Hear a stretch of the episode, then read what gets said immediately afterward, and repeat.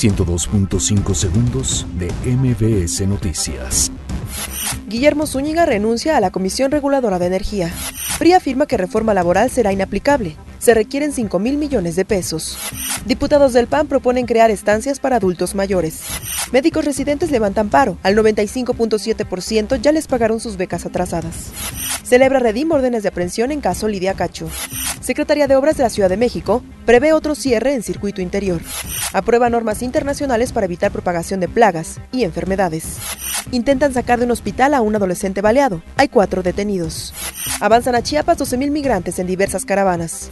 Donald Trump veta resolución que pedía acabar con apoyo de Estados Unidos en Yemen. 102.5 segundos de MBS Noticias.